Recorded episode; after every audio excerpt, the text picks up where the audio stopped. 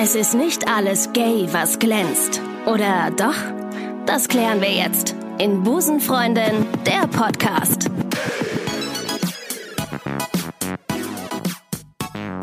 Da sind wir wieder. Schön, dass ihr da seid, liebe Glitter Boys und Glitter Girls und alle Glitter In-Betweens. Ich freue mich sehr auf die heutige Folge. Ich bin gespannt wie eine zu enge Leoparden-Leggings.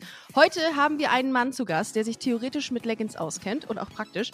Er ist einer der weltweit bekanntesten und erfolgreichsten deutschen Designer und zu Recht auch heute bei Busenfreundin. Er wurde von der Vogue als Modepapst bezeichnet. Ich finde, er ist das Bindeglied zwischen Design, Mode und Haltung, Contenance. Ich freue mich sehr, dass er heute bei mir zu Gast ist. Herzlich willkommen, Master of Mode, Michael Michalski.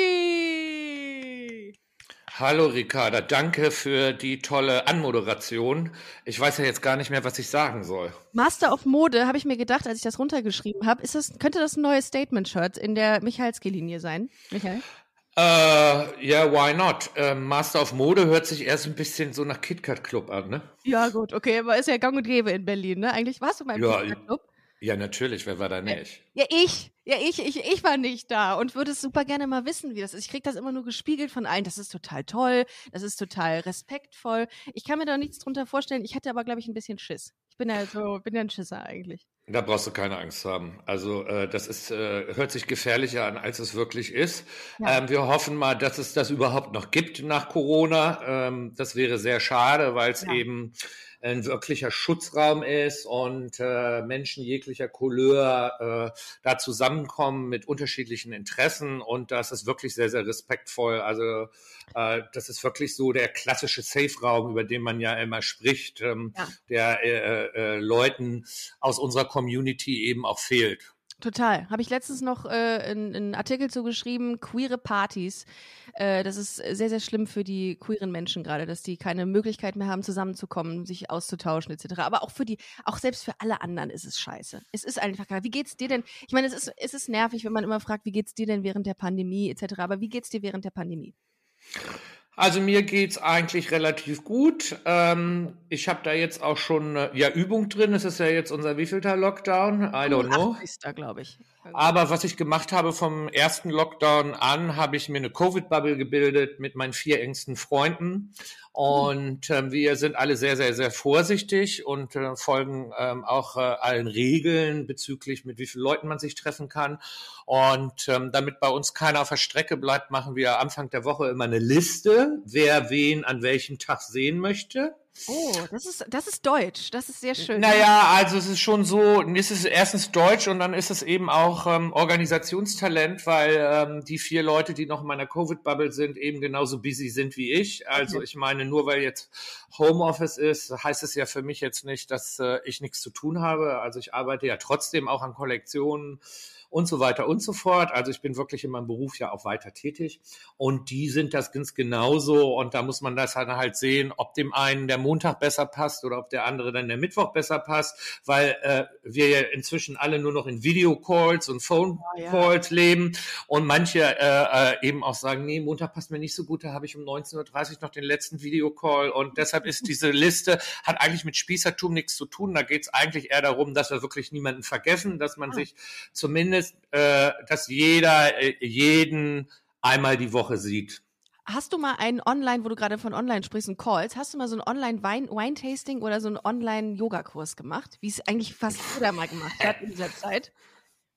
Nee, habe ich nicht gemacht. Finde ich auch total schwachmatisch. Äh, ich kann das verstehen, dass manche Leute das lustig finden. Ich glaube, einmal und dann nie wieder. Nicht mein Sense of Humor. Äh, also äh, ich habe ganz am Anfang, als das erste Mal losging, gab es doch diese diese diese diese Party-Video-Geschichte. Wie hießen die noch? Clubhouse? Nee, nee, nee. Ähm, du weißt, was ich meine. Wo dann du dich mit deinen ähm, äh, House Friends House. Äh Club, nee, scheiße, ich weiß, was du meinst. Das ist so eine, wo du dich einfach ähm, als jemand einloggen kannst und dann bist du in so einer Konversation. Nee, das ist Clubhouse. Das gab's, ist ja, gibt's ja seitdem so ungefähr so seit nee, drei diese Monaten. andere App, das ist irgendwas mit Haus auch tatsächlich. Hausparty, Hausparty. Hausparty, ganz genau. Das habe ich einmal gemacht, das war so schlimm und dann habe ich das sofort gelöscht, ähm, weil mich das einfach wirklich genervt hat, weil ich ja. meine, deshalb, ich bin ja im engen Austausch mit äh, eben diesen vier Leuten aus meiner Covid-Bubble und ansonsten äh, telefoniere ich mit den Leuten oder mache FaceTime und dann ist auch gut. Ja, aber äh, du hast nicht jetzt das Gefühl, dass während dieser Zeit, äh, dieser Pandemiezeit jetzt mehr Kreativität äh,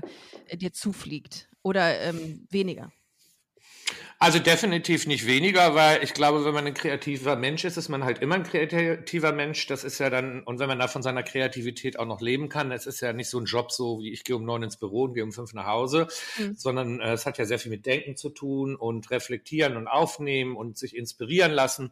Und das kann ja zu allen möglichen Tag- und Nachtzeiten stattfinden. Und da ist es ja eigentlich auch ja, äh, machbar, wenn man das von zu Hause aus oder von seinem Office macht. Also was mir natürlich sehr, sehr fehlt, ist, ähm, ich lasse mich unheimlich inspirieren ähm, von äh, Youth Culture und äh, Musik. Also das fällt ja nun vollkommen flach. Ähm, äh, das gibt's ja im Augenblick nicht. Ich beobachte unheimlich gerne natürlich auch Menschen auf der Straße und gucke mir an, was die anhaben. Das geht ja im Augenblick auch nicht so richtig wirklich, weil erstens läuft jeder mit der Maske rum und es sind ja nicht jetzt großartig irgendwie, sage ich jetzt mal, crazy people unterwegs, ja?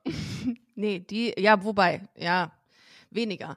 Aber wie ist denn das? Wie dann guckst du, dann gehst du mal raus und dann beobachtest. Wobei, ich, ich schweife jetzt wieder ab. Ich wollte ja eigentlich ein bisschen äh, an deine Vita, an deiner Vita mich äh, abarbeiten. Denn, äh, aber da gehen wir gleich nochmal drauf ein, denn ich finde das total spannend, wenn du rausgehst und dir die Leute anguckst und da Inspirationen findest. Du hast super viel gemacht. Ich habe mich ja ein bisschen äh, mit deiner Vita auseinandergesetzt und finde das wahnsinnig spannend, weil ich gesehen habe, du warst immer schon krass kreativ. Also es war irgendwie nie anders. Für all diejenigen, die jetzt äh, dich nicht zuordnen können, was wahrscheinlich keiner sein wird, aber trotzdem, ich sag's nochmal, ähm, du warst auch mal Juror bei Germany's Next Topmodel und zwar äh, in der elften Staffel 2016. Ihr könnt googeln, es ist wahr. Äh, und, äh, und jetzt wieder zurückzukommen, du hast viel gemacht. Äh, und zwar hast du äh, nach dem Abitur bist du nach London gegangen und bist da auf ein äh, Fashion College gegangen. Äh, und da haben wir noch gedacht, als ich das gelesen habe, du kommst ja aus, ich glaube, Rümpeln heißt das, ne, der Ort. Ja, äh, Rümpel. Rümpel. Wunderschön. Ähm, mhm. Das ist ein toller Name. Ähm, da habe ich mir noch gedacht, wie war denn das, als du gesagt hast, so, ich gehe jetzt, mache jetzt Fashion, liebes Rümpel, äh, liebe äh, Rümpel-Community. Wurdest du komisch angeguckt oder war das, für deine Eltern war das wahrscheinlich alles easy, ne? Habe ich so mal gelesen. Ja, also äh, ich komme aus, aus einer Familie, ähm, wo mein Vater auch sehr kreativ war, sehr musisch begabt war, ähm, ähm, wo das auch gefördert wurde, also äh, regelmäßige Museumsbesuche oder wo man zum Lesen angehalten wurde und ähm, da habe ich schon recht früh entdeckt, dass es unheimlich viele Sachen gibt, die mich interessieren. Also ich komme ja aus der Generation, wo es eben noch kein Internet gab und ähm, die Dorfversorgung, super, die Dorfversorgung lief eigentlich so ab, dass es noch so diesen klassischen Büchereibus gab, der ja. irgendwie alle zwei Wochen kam. Und den habe ich also geliebt und der dieser Bibliothekar mich auch, weil ich habe mich als Jugendlicher praktisch durch alle Gebiete durchgearbeitet, die mich interessiert haben. Da bin ich also zu dem hingegangen, habe gesagt, ah, ich habe gelesen von Jugendstil. Können Sie mir mal bitte alle Bücher aus der Landesbücherei Kiel besorgen zum Thema Jugendstil? Und das fand er natürlich super, weil auf seinen Dorftouren die Leute das wahrscheinlich nicht gemacht haben. Ich war auch immer der, der am schnellsten mit diesem Bücherausleih-Checkheft durch war. Da gab es immer so ein Checkheft, einen Bon musste man abgeben, einen musste man äh, irgendwie behalten. Und ähm, äh, da haben mich eben alle möglichen Sachen interessiert, also von Architektur über Kunst über Mode, aber richtig interessiert und an Mode äh, bin ich eigentlich schon immer, auch als ich schon ein Kind war, habe ich mich immer selbst angezogen und aber so richtig los ging das so, als ich so würde ich mal sagen, 14 war, das war ja der Launch von MTV und Kabelfernsehen in Deutschland. Ich weiß das noch. Ich war so aufgeregt, weil vorher gab es ja nur drei Programme. ARD, und, ZDF und? Und ja, es gab ZDF, ARD und es mhm. gab NDR, weil ich NDR. ja Norddeutscher gewohnt habe. So, und dann kam ja auf einmal Kabelfernsehen in unser Dorf. Und dann weiß ich noch, wie ich also gewartet habe, bis eben MTV losging. Also es gab ja dann so ein großes Announcement, wow, now we're on air und bla bla bla. Und dann war natürlich MTV für viele Jahre ähm, ja so ein bisschen mein Orakel. Ich meine, zu der Zeit sind ja so viele spannende Sachen passiert, ähm, wo sich eben ähm, ja Geschlechterrollen auch verändert haben. Das war ja die Zeit von äh, New Wave, New Romantic, Synthie Pop, wo mhm. Jungs auf einmal Make-up getragen haben und irgendwie Sachen angehabt haben, die man so nicht gesehen hat. Ähm, und das hat mich übrigens auch noch lange begleitet, als ich viele Jahre, ich war ja viele Jahre äh, Chefdesigner äh, bei äh, äh, Levi's und ganz viele Jahre bei Adidas. Und das sind ja beides Marken, die sich sehr an Jugendliche wenden. Und da lief in meinem Designbüros, das erste, was ich mal eingeführt habe, ist, da, dass da eben MTV nonstop lief für alle Mitarbeiter, ja. Also ohne Ton, ne? weil manchen ging das dann schon dann auf den Sack.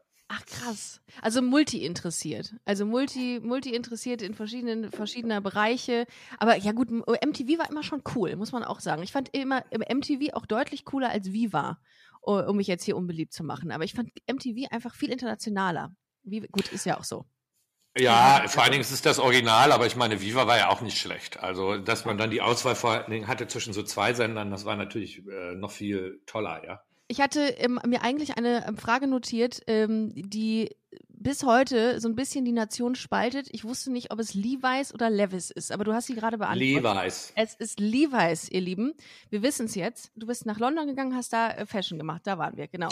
Genau, um, habe ich noch nicht erzählt, wie es dazu gekommen ja, ist. Genau. Also ich, ich, äh, ich habe schon ziemlich früh gemerkt, dass der Ort, wo ich aufgewachsen bin, also nicht der Ort sein werden wird, äh, in dem ich alt werde. Und das hat nichts damit zu tun, dass ich da keine schöne Kindheit hatte und nicht keinen tollen Freundeskreis oder weil ich, ähm, wie es eben vielen anderen Leuten leider ergeht, ähm, gemobbt äh, äh, oder gebullied worden wäre. Also mhm. damit äh, habe ich äh, Gott sei Dank äh, nie Probleme gehabt, aber ich weiß, dass das vielen aus unserer Community eben ja. nicht so gut ging. Ja. Ähm, aber mir war klar, weil ich eben so interessiert war am Neuen und auch so an Musik, ähm, dass ich das da nicht irgendwie überleben würde. Und als ich dann, dann mein Abitur hatte, hatte ich, habe ich dann, äh, ich bin über Jahre dann schon immer Ostern und äh, über die Herbstferien nach London gefahren, um mein Englisch zu verbessern. Also so das Cover war immer, äh, ich mache einen ich mach einen Sprachkurs, um meine Eltern zu beruhigen. Ähm, natürlich habe ich den auch gemacht, aber war nicht so oft da, wie ich, man hätte sein sollen, sondern habe diese Stadt da auf den Kopf gestellt und irgendwie entdeckt. So, und dann ähm, war ich immer in London und dann hatte ich, ich, wollte, ich, mir war klar, dass ich nach dem Abitur was mit Mode machen will und dann äh, dachte ich, vielleicht machst du erst eine handwerkliche Ausbildung, um dann Design zu studieren. Hab dann auch vorher schon immer Praktika überall gemacht und hatte dann ehrlich gesagt einen, Lehr einen Lehrvertrag für einen Kirschner. Also das ist ja äh, heute ein aussterbender Beruf. Damals mhm. war das aber auch noch okay. Und zwar sind das ja Leute, die äh, Pelz und Leder verarbeiten. Und und ähm, das ist ja ein, ein richtiges Handwerk. Also ja. äh, ich meine, äh, gut, dass ich es nicht gemacht habe, weil heute wäre man da wahrscheinlich arbeitslos. Äh, außerdem Vermutlich. ist es auch nicht mehr so korrekt. Ähm, auf alle Fälle bin ich dann nach London gefahren und wollte eigentlich dann irgendwie am 1. August da diese Lehrstelle antreten. Und dann stand ich in London vor so einem Club und dann dachte ich mir, wieso fährst du eigentlich zurück? Du hast doch jetzt alles erledigt, was die Leute von dir erwartet haben. Du bist immer schön brav da zu dieser Schule gegangen, du hast dein Abitur gemacht jetzt wird es doch mal Zeit, dass du was machst, nur noch für dich. Dann habe ich eben meine Eltern angerufen und habe gesagt, oh, ich habe mir überlegt, ich, ich, ich, trete diese Lehrstelle nicht an und ich bleibe jetzt hier in London. Da waren die natürlich total aufgebracht und haben gesagt, das geht, kann man doch eigentlich nicht machen, wenn man schon zugesagt hat.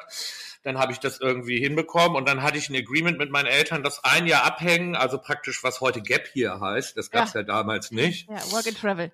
Ja, und das wäre okay, aber das Jahr danach äh, wäre Schluss und dann müsste man irgendwie mit Studium anfangen. So. Okay, ist ein dann, Kompromiss. So, dann habe ich da ein Jahr abgehangen und äh, als dieses, hab da als Kellner in so einem trendy Restaurant gearbeitet und ähm, die Stadt also äh, mir Upside Down angeguckt und bin sieben Tage die Woche auch ausgegangen, weil ich eben auch so ein Nachholbedürfnis hatte. Und ähm, dann so kurz bevor ich da abreisen musste, habe ich mich da, oder schon relativ früh, habe ich mich eben bei einer Modeschule beworben. Und die haben nur 14 Leute angenommen und aus irgendeinem Grund war ich nur für Nummer 15, weil in England läuft das so, du musst dich da vorstellen, du musst da so ein, eine Mappe abliefern, aber du musst auch so ein Interview geben, warum du das machen willst. Und äh, also okay. das und ähm, dann war ich leider nur 15 und dann hatte ich schon meine Sachen gepackt und war wieder zurück nach zu meinen Eltern und hatte eine, hatte einen äh, Studienplatz für Architektur, weil das interessiert mich auch irre. Mhm. Mhm. Und auf einmal rief out of the blue diese Schule an, das London College of Fashion, übrigens eine sehr gute Schule, und die so, ja, wir haben einen, der, äh, der tritt sein äh, Studium nicht an und deshalb werden Sie jetzt Nachrücker. Möchte ich, das ist sehr kurzfristig, möchten Sie das machen?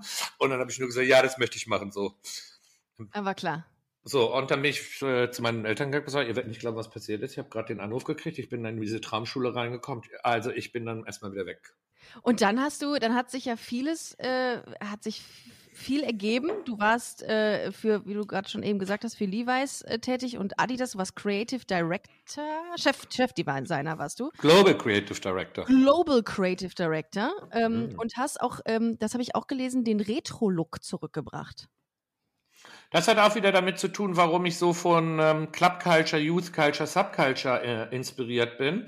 Also das war ja so die Zeit, wo äh, äh, Acid House losging, beziehungsweise Rave, wie es in Deutschland heißt, wo das sich auf einmal komplett geändert hat, äh, dass man auf so Massenveranstaltungen gegangen ist und nicht mehr in so Clubs, die sehr sage ich jetzt mal, äh, eine homogene Zielgruppe ansprechen, entweder ein Schwulenclub oder was weiß ich, ein Lesbenclub oder ein Hetero-Club, sondern es hat sich ja alles vermischt, weil Music was the message. Und da habe ich dann gesehen, das ist ja komisch, da laufen so viele Leute rum mit Jacken, die sie irgendwie ja nur vom Flohmarkt bekommen haben können. Ähm, und dann, das war so mit meiner erste Amtshandlung. Und da habe ich gesagt, warum reaktivieren wir denn nicht das Archiv? Weil ich meine, äh, die Leute finden das Zeug ja irgendwie nicht. Und ähm, so ist das eigentlich gekommen. Und das unterstreicht natürlich nochmal wieder, warum äh, gerade Musik äh, so einen großen Einfluss auf mich als, als ähm, Kreativen oder auch als Designer eben hat, als Fashion Designer. Ich glaube, wer in der Modebranche keine, keine Ahnung hat von Musik, der hat auch nicht Ahnung äh, von Trends und warum Trends entstehen, weil äh, es gibt immer zuerst die Musik und dann gibt es eigentlich den Look dazu. Ah, ah, okay. Was, ähm, was ist das Letzte, was du so auf deinem Handy gehört hast, bei, äh, in, auf einer Streaming-App oder so? Was, was hörst du da so gerade? Also ganz, ganz unterschiedlich. Ich höre sowieso Musik vom Moment, wo ich aufstehe, bis ich ins äh, Bett gehe. Ja. Ähm, auch ähm, in meinem Büro werden alle Leute beschallt ähm, und ich höre also querbeet. Aber lustigerweise habe ich heute Morgen das neue Album von Lana Del Rey gehört.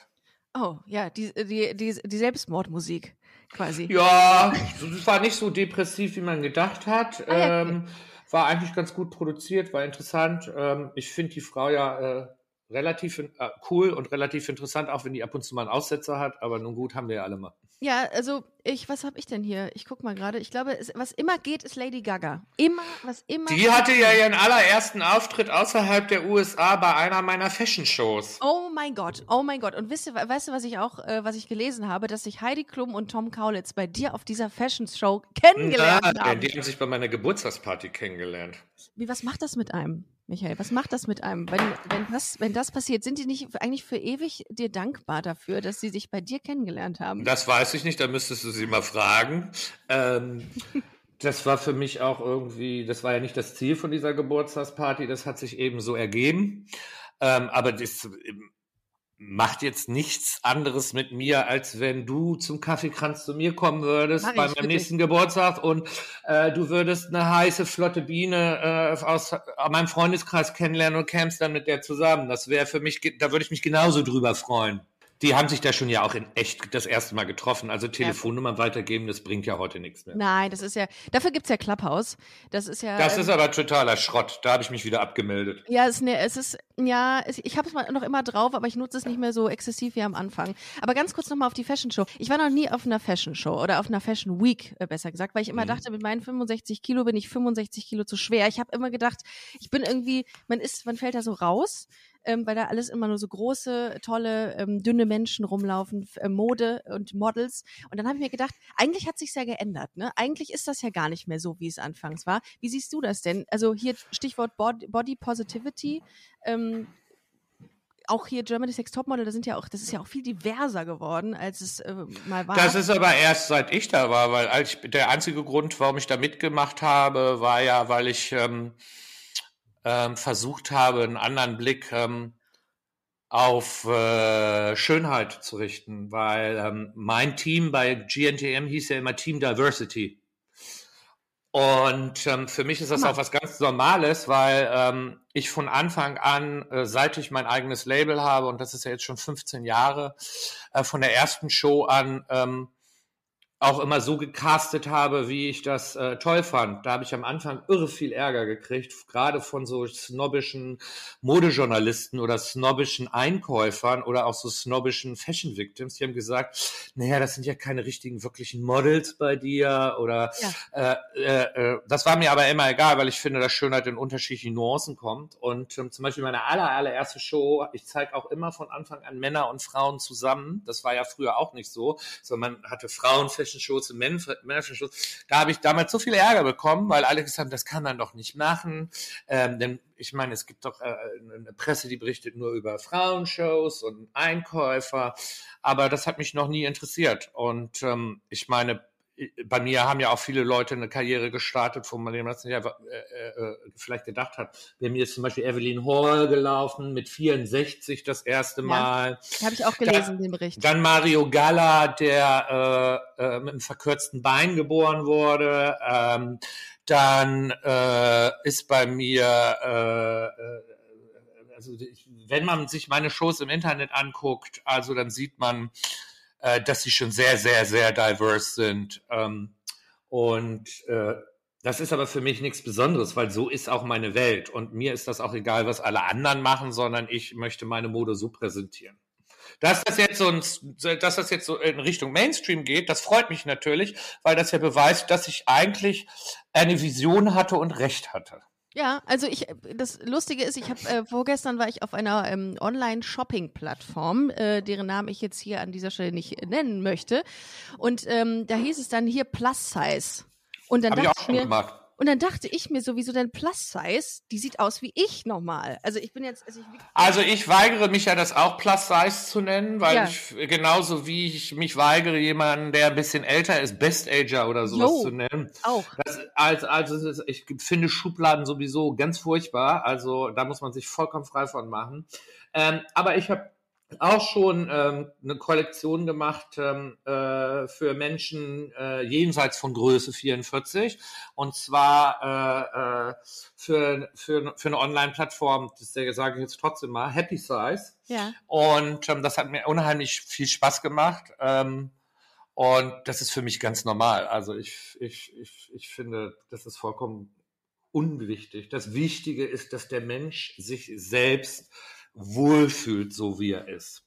Also das äh, reflektiert oder spiegelt ja eigentlich nur mein echtes Leben wieder, mein Freundeskreis oder die äh, äh, Frauen und Männer, die äh, mit mir zusammen in meinem Team arbeiten. Also eigentlich ja meine Welt, meine Umgebung. Und ähm, äh, äh, deshalb äh, war das für mich von Anfang an klar, dass ich meine äh, Mode eben auch so präsentiere, egal was andere Leute sagen, dass die dann eben sagen, ja, ja, hm, nach der Definition ist diese Frau ja gar kein Model. Ah, wer definiert es denn bitte? Ja, und äh, wie gesagt, äh, ich kann mich da nur wiederholen. Für mich kommt Schönheit in den unterschiedlichsten Nuancen, unabhängig davon, was für ein Geschlecht man hat, für eine geschlechtliche Orientierung, für eine Hautfarbe, äh, äh, für eine Körpergröße. Ähm, und vielleicht bin ich dann Vorreiter. Und im Nachhinein freut es mich eben, wenn ich jetzt sehe, dass es das mehr gibt. Aber man muss auch ganz ehrlich sagen, wenn man sich zum Beispiel Shows in Paris oder Mailand anguckt, dann ist das immer noch nicht so, wie es wirklich richtig Echt? sein sollte. Dann haben die da mal vielleicht ein oder zwei Models da mit reingehauen, damit ähm, sie vielleicht sagen können, sie sind diverse. Aber ich glaube, das ist eine Lebenseinstellung und eine Überzeugung und nicht jetzt irgendwie so ein so ein Trend. So ein, so ein Trend. Toll, ja. ja. Ich äh, hatte gerade drüber nachgedacht, ähm, äh, würdest du oder hättest du die gleichen Ansichten, wenn du nicht homosexuell wärst? Also denkst du, dass es deine Überzeugung auch dann wäre? Das ist schwierig zu sagen, weil ich habe mir im Vorfeld das auch überlegt. Also mhm. grundsätzlich äh, habe ich ja das große Glück, dass ich immer so gelebt habe, wie ich jetzt lebe und mich nie verstecken musste und äh, in einem Elternhaus aufgewachsen bin, wo das eigentlich vollkommen normal war, wo ich mich ja auch nicht hinstellen musste und sagen musste, übrigens, ich bin schwul, weil mein mhm. Bruder musste sich ja auch nicht hinstellen und sagen, übrigens, ich bin hetero. Ja, ja. Ähm, und ähm, da habe ich, ich weiß, irre, irre, irre viel Glück, ähm, weil ich natürlich in meinem schwulen Freundeskreis, lesbischen Freundeskreis, Natürlich, da gibt's natürlich auch Examples, wo das nicht so Bombe gelaufen ist. Ähm, bin ich dadurch jetzt ähm, diverse äh, oder oder das ist, glaube ich, das hat mit der Sexualität nichts zu tun. Ich glaube, das hat mit der Erziehung zu tun und mit dem Grad von Bildung. Meine meine Eltern waren immer sehr sehr piesig und ähm, äh, deshalb war das für mich schon immer irgendwie normal. Also äh, ich glaube, das hat nichts mit Homosexualität zu tun, weil es gibt ja auch ganz viele äh, Leute in unserer Community, die andere Leute in der Community ja äh, genauso dissen oder mobben. Klar. Ich meine, Klar. normalerweise, wenn dein Statement stimmen würde, dann würde es ja nicht irgendwelche Leute geben, die sagen würde, guck die mal die an oder äh, oder oder oder oder auf diesen Klischees rumreiten. Ach, was Mhm. weiß ich, der ist äh, besonders tuntig oder die oh, sieht ja aus wie eine Truckerlesbe oder was weiß ich.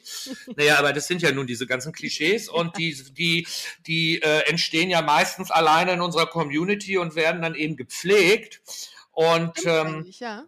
und deshalb kann man ja nicht sagen, nur weil man jetzt äh, Teil dieser Community ist, also homosexuell oder transgender, dass ein, dass man, dass ein das automatisch ähm, ja äh, äh, äh, sehr open-minded macht, weil ich meine, es gibt ja auch, äh, äh, das sieht man ja auch äh, bei so Studies von diesen ganzen Dating-Plattforms, Wow. dass zum Beispiel nicht Weiße äh, schneller weggerückt werden nach links und rechts, äh, nach links. Äh, Bei ähm, Grindr, bei Grindr war das eine, eine Kategorie, ja, glaube ich. also, also stimmt ja, hat das also mit Homosexualität nichts zu tun. Und man könnte das ja sogar jetzt noch weiterführen und sagen, wieso gibt es in einer radikal rechten Person eine ganz bekannte lesbische Frau, die in einer Beziehung lebt mit einer oder verheiratet ist Ja. mit einer Frau, die eine Person of Color ist und die Kinder haben, die ja wahrscheinlich nicht vom Himmel gefallen sind. Da fragt man, also deshalb, deine These stimmt vorne und hinten leider nicht. Ja, es ist diese, dieser, dieser Hass innerhalb der Community oder der Hate innerhalb der Community, der ist halt, äh, da, da wollte ich auch mal äh, gesondert drüber sprechen, weil das Ja, so, ähm, finde ich auch wichtig. Kann auch- man auch mal machen. auch tatsächlich äh, sehr präsent ist. Und das ist den wenigsten bekannt, die nicht in dieser Bubble sind. Nichtsdestotrotz, äh, würdest du denn denken, ähm, dass also dass deine Homosexualität einen, ähm, einen, einen Einfluss hat auf deine Kreativität. Beziehungsweise ist es ja so, dass viele queere Menschen, auch äh, im, im Bereich der Mode, ähm, oftmals quasi die Kreativität als Kanal sehen für das, was sie quasi als queerer Mensch irgendwie erlebt haben, verarbeiten. Ist das bei dir der Fall oder ist das, hat das gar keinen Einfluss bei dir gehabt? Also da habe ich auch schon oft drüber nachgedacht und ähm, ich glaube, das hat sich über die letzten Jahrzehnte sehr geändert. Mhm. Also in den 70s und 80s war natürlich die Modebranche ein Freiraum äh, für Leute aus unserer Community, eigentlich ein Schutzraum. Ähm, das sieht man ja auch an den ganzen äh, äh, Geschichten über berühmte Modedesigner und das Umfeld von denen und Stichwort- Gangs. Stichwort Eskapismus, also äh, hier äh, Flucht aus der Realität. Äh, Ja, wobei ich finde, Eskapismus äh, äh, ist das falsche Wort. Es war damals, glaube ich, einfach so, dass es äh, bestimmte äh, Berufszweige gibt, wo es eben leichter war, so zu leben, wie man wirklich leben wollte. Ähm, ich glaube, dass sich das heute geändert hat und Mhm. für mich ist meine Homosexualität ist Teil von mir, aber das ist nicht die überragende Message von mir, sondern es ist einfach so, weil mein Ziel wäre es einmal eigentlich, dass wir vielleicht mal in 10, 20 Jahren, ich weiß, wir brauchen noch eine Weile, dass das einfach total egal ist, wen man liebt Ja. und wie man liebt. Und ähm, deshalb weiß ich es nicht, aber äh, es ist, ja sch- ist ja schwierig. Ich meine, es gibt ja auch genauso viele Homosexuelle, die schlechten Geschmack haben, ja, und dementsprechend. Also es ist ja, Ja. nicht nur, weil ich schwul bin, habe ich geilen Geschmack und kann ein toller Das ist Designer aber ein sein. Klischee, was, äh, was ganz viele Menschen, äh, was ganz viele Menschen irgendwie reproduzieren, ne? Dass Schwule immer Immer so toll angezogen sind. und die Lesben also halt nicht. Und Lesben Das wird immer stimmt alles nach überhaupt und den Lesben wird immer nachgesagt, dass die praktische Kleidung tragen. Praktische Also das Kleidung kann ich aus meinem Freundeskreis äh, oder engeren Bekanntenkreis kann ich das widerlegen. Da kenne ich sehr äh, stylische Lesben. Aber ich kenne natürlich auch äh, äh, einige, würde ich jetzt mal sagen, Schwule, die furchtbar angezogen sind. Ja, Ja. also Ja. das ist so ein Klischee. Ja. Lesbische Frauen mögen ja das, mögen ja die Identifikation mit, äh, mit Dingen, mit, mit, mit äh, Themen ihrer, ihrer, ähm, ihrer Community. Und äh, würdest du sagen, dass es bestimmte Klamottenstile gibt, die lesbische Frauen, viele lesbische Frauen, einige lesbische Frauen äh, verkörpern? Das gibt's bestimmt noch, weil das hat sich ja so etabliert. Das sind ja Kleidungscodes, die gibt's ja auch der, bei den schwulen Männern. Ja. Ähm, aber das hat sich mittlerweile ja total auch aufgebrochen. Also wenn ich mir zum Beispiel eine Anne Will angucke, dann entspricht die ja wahrscheinlich nicht diesem Klischee, ich fahre in, in 20 Tonner Diesel und äh, rasiere mir nicht die Achseln, Ach. was die Leute halt alles so für schwachsinnige ja. Vorurteile haben und Klischees. Ja. Ich meine, so ja. Klischees werden ja auch gepflegt, aber Jahre wurden die auch gepflegt in Medien äh, oder Filmen. Wenn da man, äh, was weiß ich, ein lesbischer Charakter war, dann hat man den natürlich ja auch so angezogen. Mhm. Genauso, wenn dann ein schwuler Charakter war, der hat die Hand immer gehalten wie so ein Teapot und mhm. war irgendwie so super flamboyant und, und, und. Ich glaube, das bricht sich Gott sei Dank langsam auf, aber es gibt auch, glaube ich, manche Leute in der, unserer Community, diese äh, die diese Klischees brauchen. Also ja. die sich ja absichtlich so bewusst äh, da zuordnen und einen bestimmten Kleidungscode haben. Um Aber das habe ich zum Beispiel nicht. Ja? Nee, ich auch nicht. Einfach um sichtbar auch zu werden. Ich habe vor einiger Zeit mal Maren Kräumann im Podcast gehabt. Die, die finde ich auch toll. Die ist, die ist toll gewesen. Und die sagte, die hätte bei einem Interview, wäre sie mal gefragt worden, warum sind Lesben eigentlich immer so hässlich? Das ist schon eine Art. Ich musste echt lachen, als ich das gehört habe. Naja, ähm, aber äh, Thema äh, Bodyshaming vielleicht noch. Das ist mhm. ja auch ein riesengroßes Thema in der schwulen Szene. Ähm, in der lesbischen Community überhaupt gar nicht. Im Gegenteil. Ich finde, das ist äh, ganz wenig präsent. Wobei ich auch andere Stimmen in, in der Vergangenheit jetzt gehört habe, die äh, das dementierten. Ähm, und jetzt bist du ja in einer Branche, die sehr, sehr, sehr oberflächlich geprägt ist. Ähm, das versuche ich aber zu unterbinden, genau. indem ich ja zum Beispiel mit meinen Kollektionen ja auch immer was ausdrücke. Alle meine Kollektionen haben ja ein Thema. Meistens ist ein Thema, was äh, gesellschaftlich gerade in der Luft liegt und was äh, ich auch irgendwie aufnehme. Ähm, ich finde, Mode muss nicht oberflächlich sein. Ich finde, Mode ist sehr wichtig und ist auch relevant, weil es Menschen ein gutes Gefühl gibt. Und alles, was Menschen ein gutes Gefühl gibt, ähm, finde ich, hat eine Rechtfertigung. Ja. Weil in Deutschland wird das ja immer so ein bisschen als trivial angesehen, wenn man in der Modebranche arbeitet. So, das ist ja nicht so wie in Frankreich oder in Italien, wo äh, Mode zum Kulturgut einer Nation gehört. Hier wird man eher so ein bisschen noch angeguckt, ah ja, Modebranche, okay, äh, dann musst du ja ein Freak sein.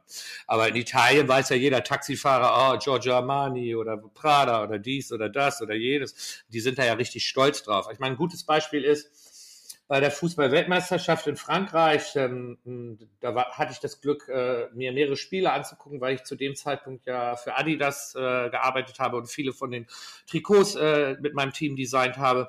Und da gab es doch da tatsächlich im Halbfinale in der Pause, also in der Halbzeitpause, eine Fashion Show in diesem Stadion mit einer Retrospektive von Yves Saint Laurents wow. größ, größten Kreationen. Also stell dir das doch mal hier bitte vor, Ende der Bundesliga oder was weiß ich, Champions League und da wäre dann mittendrin irgendwann mal eine Fashion Show von, um das Leben von Jill Sander abzufeiern. Das wird es hier gar nicht geben. Jill Sander. Die erinnert, das ist quasi die, die weibliche Ausgabe von dir eigentlich, finde ich. Also das würde die bestimmt nicht so interpretieren. Ich liebe sie ja auch. Ich oh. finde die toll. Also es ist eine fantastische Frau.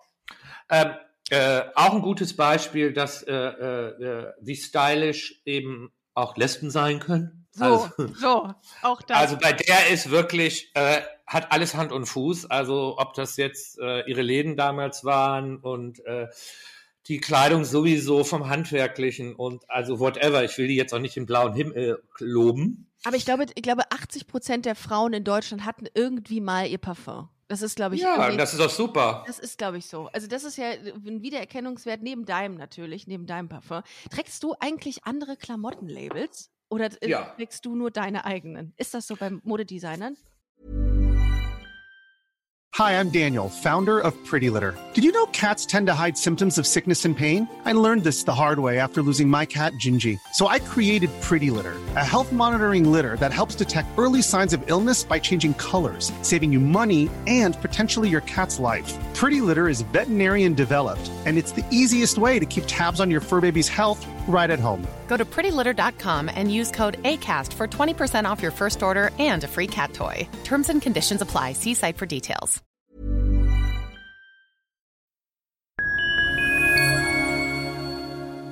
Liebe Community, eine ganz kurze Zwischenmeldung an dieser Stelle. Wir sind mit Love is Life erneut auf Tour.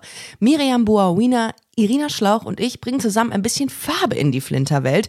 Mit dem Love is Life Pride Special kommen wir am 29. Juni nach München in den Schlachthof, am 19. Juli ins Karlswerk nach Köln und am 1. August ins Übel und Gefährlich nach Hamburg.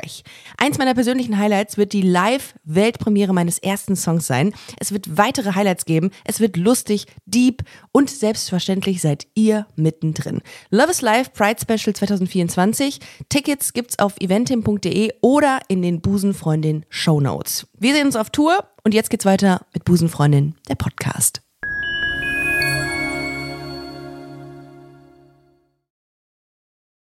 Also es kommt drauf an. Also wenn ich eine äh, äh, Kollektion designe, dann kommt die erst viel später auf den Markt. Das heißt, in dem Augenblick designe ich die Teile alle so, wie ich sie gerne in dem Augenblick hätte. Ja. Wenn die meine Sachen dann ausgeliefert werden, also ich bin ja keine Mustergröße, also Mustergröße ist ja eine Größe M, Ah. ähm, dann bin ich ja gedanklich schon wieder eine Saison weiter und will schon wieder was anderes haben. Aber natürlich gibt's manche, trage ich viel von meinen Sachen, aber nicht nur. Es gibt halt, ich meine, äh, wenn du eine Bäckerei hast, dann isst du ja auch nicht den ganzen Tag den Kuchen da, sondern gehst vielleicht auch mal zum Metzger und kaufst dir eine schöne Wurst. Okay, das ist ein guter Vergleich. Äh, Du hast ja einen Signature-Style, ne? Du hast einen schwarzen Blazer, ähm, hast äh, Jeans meistens mit äh, ähm, Blazer, Oberteil schwarz, sehr schwarz angezogen, hast Ketten, habe ich mir äh, auch, habe ich mal so recherchiert, auch immer ähm, ähm, Schmuck und Sneaker. Also Ja, nur Sneaker eigentlich. Nur Sneaker. Ich habe Also ich habe auch ein paar normale Schuhe, aber dadurch, also Sneaker und Sneaker Culture hat mich schon immer interessiert, weil Sneakers sehr eng mit Jugendkultur verbunden sind. Also ganz besonders seit äh, den späten 70er Jahren, als Hip-Hop und Rap entstanden ist und Sneaker dann auf einmal ein Statussymbol geworden sind und dann eben auch in anderen Jugendkulturen, zum Beispiel dieser ganzen Acid House Szene, wo es um Tanzen geht, aber eben auch in dieser Britpop Szene, die ziehen ja auch Sneakers an. Eigentlich zieht jede Jugendkultur Sneakers an, die ziehen aber andere, also für Außenstehende sind das immer gleich Turnschuhe oder Sneaker, Ja.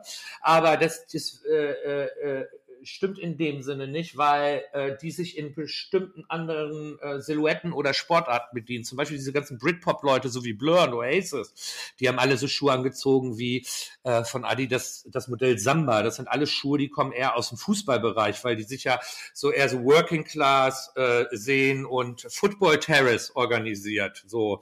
Und die ganze Hip-Hop-Geschichte, die kommt eigentlich alles aus dem Basketball. Ja. Ah, Und die ganze, sage ich jetzt mal, als es losging mit Rave, da waren das eher so diese ganzen Laufschuhe eher mit einer guten Dämpfung und so eine Sachen. Aber ich liebe Sneakers. Also äh, ich habe sogar auch jetzt welche an, weil ich habe mir für das Homeoffice angewöhnt. Äh, um 9 Uhr, wenn ich normalerweise ins Büro gehe, ziehe ich auch hier zu Hause, ziehe ich ja Schuhe an und gehe weg. Und damit ich in diesem Rhythmus bleibe, ziehe ich von 9 bis 18 Uhr, wenn ich zu Hause bin, meine Schuhe an. Das sind natürlich ungetragene Sneakers, die hätte ich glücklicherweise kurz vorm Lockdown ge, ge, äh, bestellt. Und dann äh, so, um so ein, so ein psychologisches Ende vom Arbeitstag zu haben, um 18 Uhr ziehe ich die dann aus, Wie wenn geil. ich den ganzen Tag im Office bin. Wie geil. So, so praktisch, damit ich mir selbst vortäusche, ich gehe zur Arbeit. Ja. Damit ich überhaupt nicht da reinfalle in so eine Lethargie und das irgendwie schleichen lasse. Ja. Weil für mich äh, ist ein Konstrukt, ein Rahmen, ein Frame ist für mich total wichtig, auch als Designer. Ich bin unheimlich gut, Sachen zu designen, wenn ich genau weiß, für wen das irgendwie sein muss. Und ähm, kann mich da gut reindenken. Wenn jetzt einer sagen würde, mach mal eine Bluse, dann würde ich da wahrscheinlich tagelang sitzen. Aber wenn mir jemand sagt, pass auf, das ist eine Kollektion für den und den Kunden und ähm, äh, da geht's um das und das und jenes und bla, und dann habe ich sofort eine Idee Ja. und Research. krass. Ja, Deshalb brauche ich mach- Struktur. Mach, da, also in allem kann ich dir eigentlich nur zustimmen. Ich habe das auch, pass auf, warte mal. Ich habe. Kann man das Ja. Willst du meinen auch mal ja, sehen? gerne. Wir zeigen uns gerade unsere Sneaker. Das ist natürlich ein bisschen geiler, was der Michael da trägt, ne? Aber äh, ist jetzt nicht. Also ich habe das gleiche, äh, äh, die gleiche Struktur oder beziehungsweise die gleiche Strategie wie du. Ich ziehe mir immer Schuhe an, damit es sich anfühlt, als wäre ich äh, im Büro. Äh, Siehst du?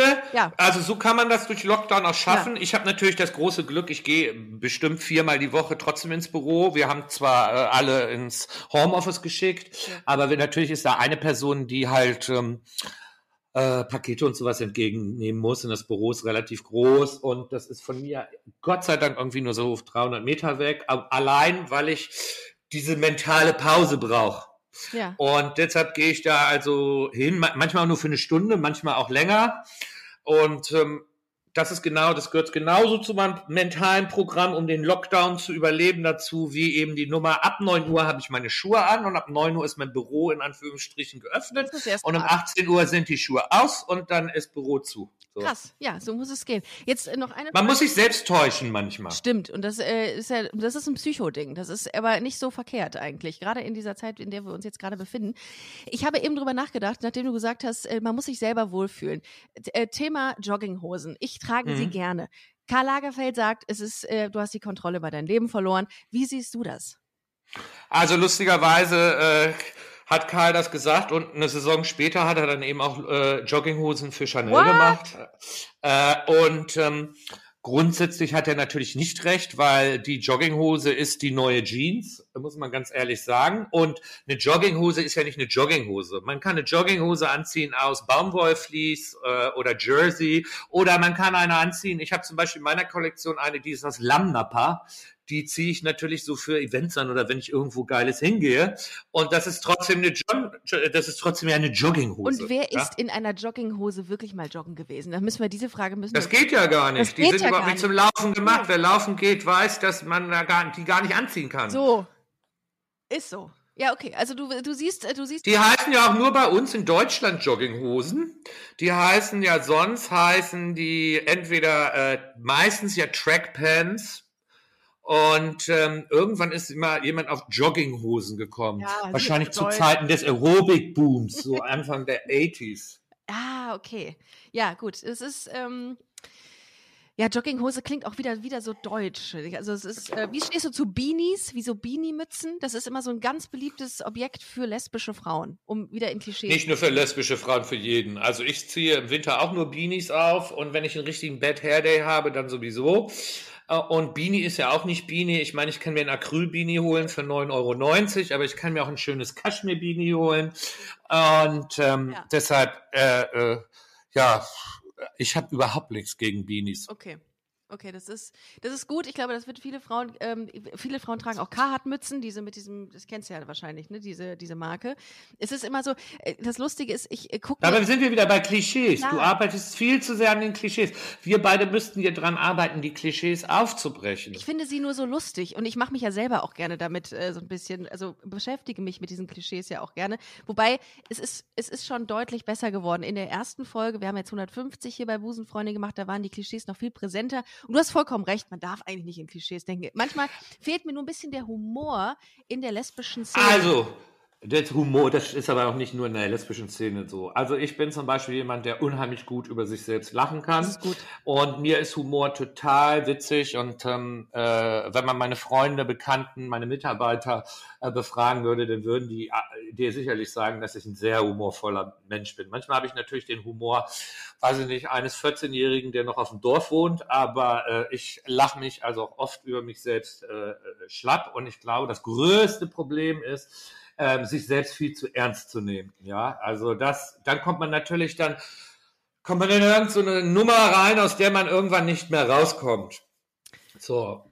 Und ich glaube, das Leben lebt sich einfach auch leichter, äh, wenn man über sich selbst lachen kann oder mit anderen über sich selbst oder mit anderen Leuten generell lachen kann. Wenn du jetzt die Möglichkeit hättest, mit deinem, ja, sagen wir mal, 16-jährigen Vergangenheits-Ich zu sprechen, Jetzt in dieser Situation. Was würdest mhm. du dem sagen?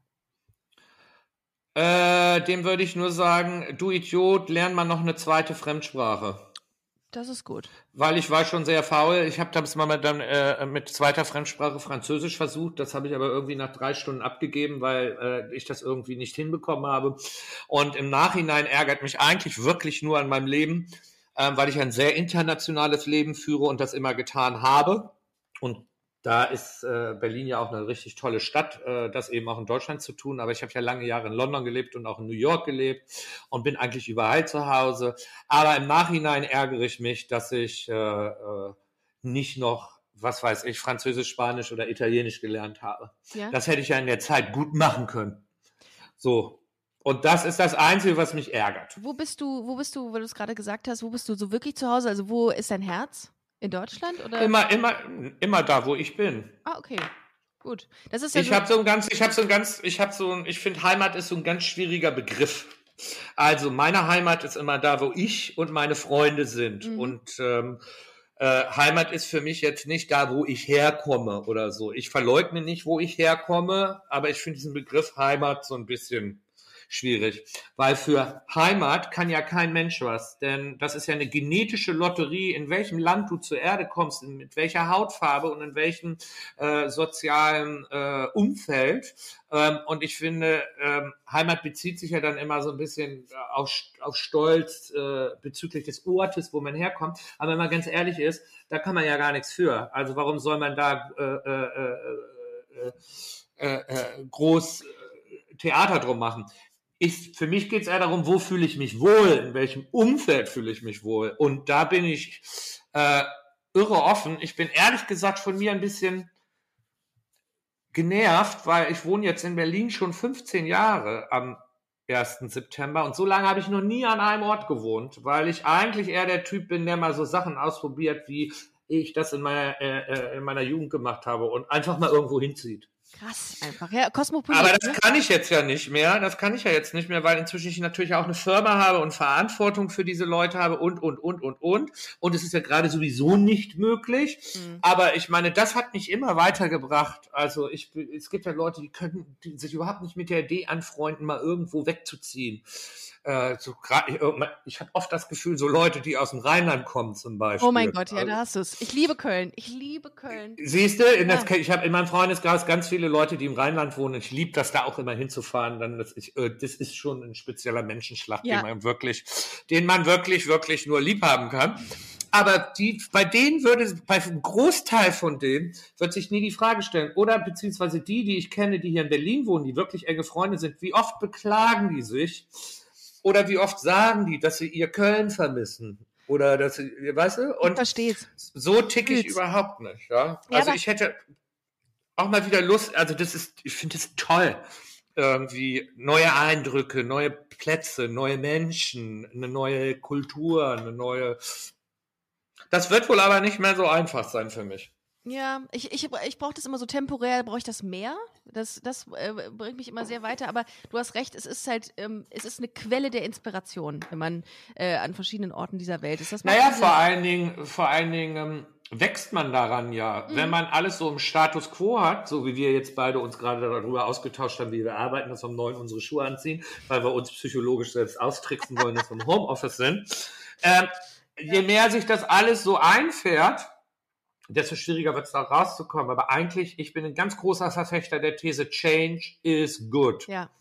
Ja. Und das ist, das hat bisher, manchmal sieht man das in dem Augenblick noch nicht, wenn irgendwas passiert und man ist mit einem Wechsel konfrontiert, dann denkt man oft, oh mein Gott, jetzt habe ich aber richtig Schiss. Uh, wie wird denn das passieren?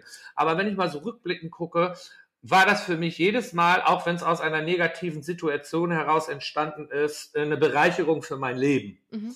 Und deshalb ähm, habe ich ehrlich gesagt jetzt gerade so ein bisschen, wo wir drüber reden, denke so, Mensch. Es ist mal wieder Zeit. Ich wüsste aber jetzt im Augenblick auch nicht, wo ich hingehen das wollen ist super würde. Spannend. Wir können ja, Mallorca, wie wär's damit?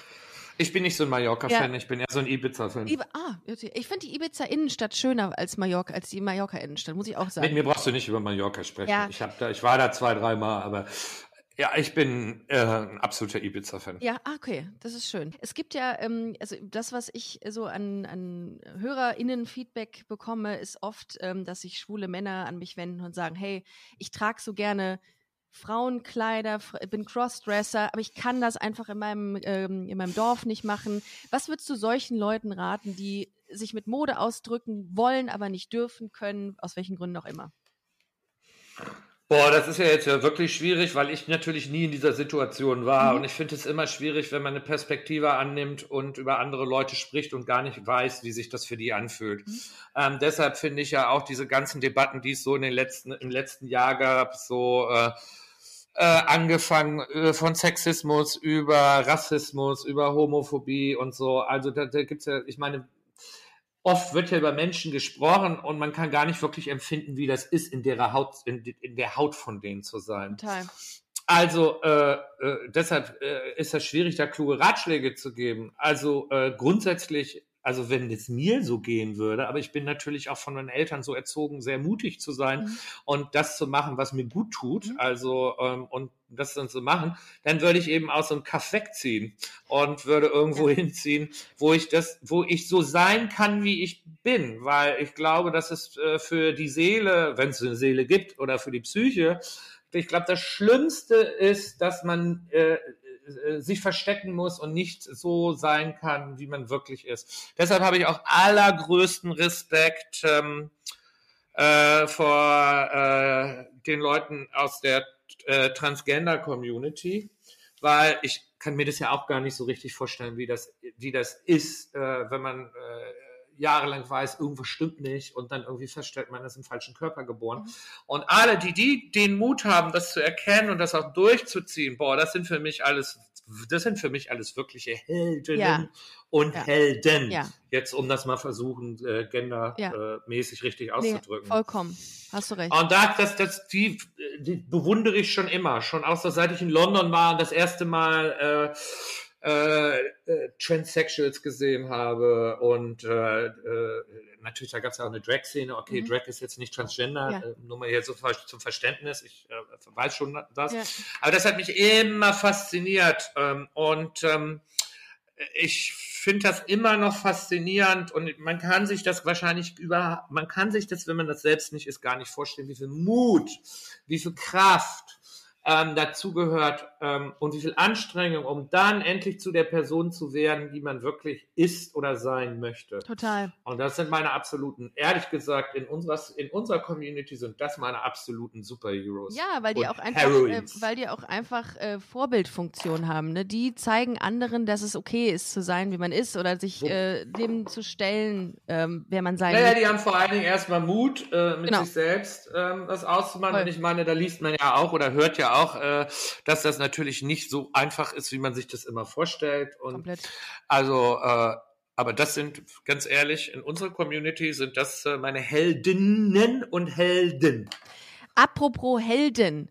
Es war mhm. ein heldenreiches äh, Interview mit dir heute.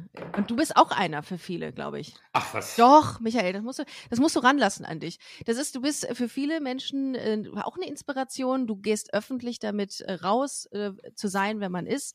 ETC. Das wäre aber für mich nie, nie eine Alternative gewesen, das nicht zu sein. Ja, aber das, wie gesagt, hat damit zu tun, dass ich so erzogen worden bin und ähm, das Props äh, an deine Eltern. Props an deine Eltern. Ja, und äh, äh, dass Bildung bei uns sehr, sehr wichtig wäre. Meine These ist ja auch, es würde weniger Hass in der Welt geben, weniger redet. Homophobie, wenn Leute ein bisschen mehr lesen würden. Ja. Weil ähm, einem das äh, natürlich ganz andere Horizonte eröffnet. Und deshalb finde ich es ja so erbärmlich, dass nicht so viel Geld in die Bildung investiert wird ja. von äh, Kindern, wie es eigentlich sein müsste. Ich glaube, da könnte man viele äh, Probleme umgehen, ja. denn äh, Homophobie, Sexismus, äh, Rassismus, die haben ja äh, ihre Ursache oft im Unwissen, mm, weil man einfach stimmt blöd eigentlich, ist. So. Stimmt. Also Bildung äh, ist, ist, das ist das, oder wenig Bildung ist das Kernproblem an. Finde ich auch. Also insofern hoffen wir, dass sich äh, das äh, diese, diese Situation irgendwann ein bisschen ändert und dass man da äh, mehr Geld rein investiert. Ich danke dir sehr für diese heutige Podcast-Episode. Es hat mir sehr viel Spaß gemacht, sehr tolle Einblicke, bist wahnsinnig nahbar äh, was ich äh, anfänglich. Was mein, hattest du denn gedacht? Das, dass du es nicht das, bist. Dass du wahrscheinlich. Ich glaube, ich glaube tatsächlich, dass Menschen, die in der Modeindustrie und so erfolgreich sind wie du, die, die haben, die sind einfach anders. Und ich dachte, vielleicht ein bisschen auch so auf Distanz. Aber bist du gar nicht. Nee, das nicht. hatte ich ja vorher schon gesagt. Ja. Ich liebe Menschen und ich äh, äh, treffe gerne Menschen ja. und ähm, das inspiriert mich. Also ich liebe den Austausch. Und ähm, deshalb macht mir sowas natürlich auch Spaß. Ja? Also es gibt natürlich Leute, sind, das hat vielleicht auch damit zu tun, dass ich vielleicht auch noch extrovertiert bin. Es gibt natürlich auch Leute, die sind introvertiert, irgendwelche Designer, die sich in die Ecke stellen und dann anfangen zu heulen. Ja, aber äh, so bin ich halt nicht als Grundperson. Ja, das, äh, ja, man sieht nicht, dass du eigentlich die ganze Zeit geweint hast während der Podcast-Folge. Na gut, aber Michael, ich äh, wünsche dir weiterhin alles. Ich muss dir gar nicht alles Gute, weil du machst ja alles äh, richtig. Ähm, ich würde dir naja, alles richtig mache ich auch nicht. Ich ja. bin, also das ist jetzt diese Nummer mit dem Perfektionismus, da bin ich ja nicht so ein großer Freund von. Fehler sind gut, weil an Fehlern kann man lernen und da kommen wir wieder zurück zum Thema Change is good. Ja? Man muss Fehler machen, man darf bloß den äh, einen Fehler nicht zweimal machen. Das ist immer auch meine Devise. Insofern Man, man Passiert mir aber trotzdem manchmal. ja, aber gut, dass du, dass du locker siehst, das ist hervorragend. Was machst du denn heute noch? Was ist dein, äh, was, äh, was? Also, wenn ich jetzt hier aufgelegt habe, rauche ich erstmal eine Zigarette, Eine. dann gucke ich nochmal E-Mails Ja. und dann äh, ziehe ich tatsächlich meine Schuhe aus, um meine echten Straßenschuhe anzuziehen, Ah. weil ich werde nämlich gleich noch ins Büro gehen. Okay, das ist, ähm, das, äh, ja, das ist ambitioniert. Ich glaube auch. Also ich würde mich, äh, mein Büro ist quasi in dem Raum nebenan. Da würde ich mich gleich auch hinsetzen. Vielen Dank, dass ihr zugehört habt, ihr Lieben. Äh, vielen, vielen Dank ähm, an dich, Michael. Wenn ihr mehr zu Michael Michalski wissen wollt, dann geht einfach auf seine Instagram-Page äh, michael.michalski oder auf michalski.com, hoffe ich ja, ne? Habe ich richtig recherchiert. Ähm, lohnt sich auf jeden Fall und äh, shoppt, was das Zeug hält. Und äh, wenn ihr uns auch mal ein bisschen äh, ausstalken wollt, äh, dann geht gerne auf busenfreundin-magazin.com. Ich freue mich auf nächsten Sonntag mit euch und sage Danke und Tschüss. Ciao, Michael. Tschüss!